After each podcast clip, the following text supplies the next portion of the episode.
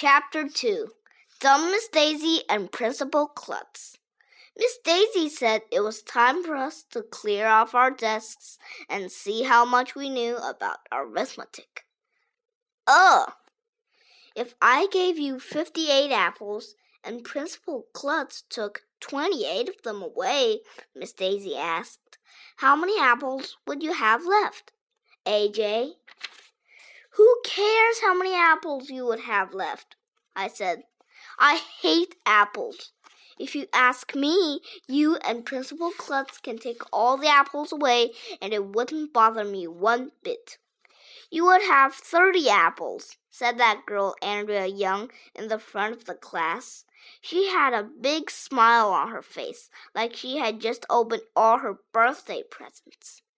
Andrea Young thinks She's so smart. I hate arithmetic, I announced. You know what? Miss Daisy said. I hate arithmetic too. You do? We all said. Sure. I don't even know what you get if you multiply four times four. You don't? I have no idea, Miss Daisy said, scratching her head and wrinkling up her forehead like she was trying to figure it out.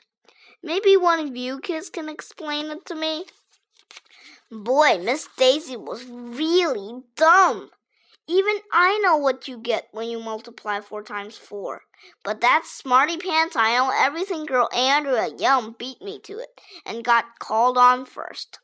If you put four crayons in a row, she told Miss Daisy, as she put a bunch of crayons on the top of her desk, and you make four rows of four crayons, you'll have sixteen crayons. See? Then she counted the crayons from one to sixteen. Miss Daisy looked at the crayons on Andrea's desk. She had a puzzled look on her face. I'm not sure I understand, she said. Can somebody else explain it to me? Michael Robinson, this kid wearing a red t shirt with a dirt bike on it, explained four times four again, using pencils. He had sixteen pencils on his desk. In four rows of four pencils, Miss Daisy still had a look on her face like she didn't understand. What would happen if you subtracted half of the pencils? she asked. Michael took away two of the rows of pencils and put them in his pencil box.